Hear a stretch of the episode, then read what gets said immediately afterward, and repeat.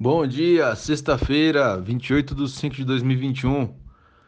O dólar começa a 5,2520, está caindo. O euro, 6,3744 e a libra a 7,4295. Fechamentos: Ibovespa fechou a 0,30% positivo, com total de 124.366 pontos. O S&P 500 fechou a 0,12% positivo, 4.200 pontos. Selic a 3,5% ao ano e o CDI a 3,40% ao ano.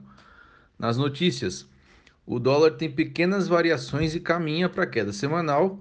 O plano de recuperação da União Europeia é aprovado pelos 27 Estados-membros.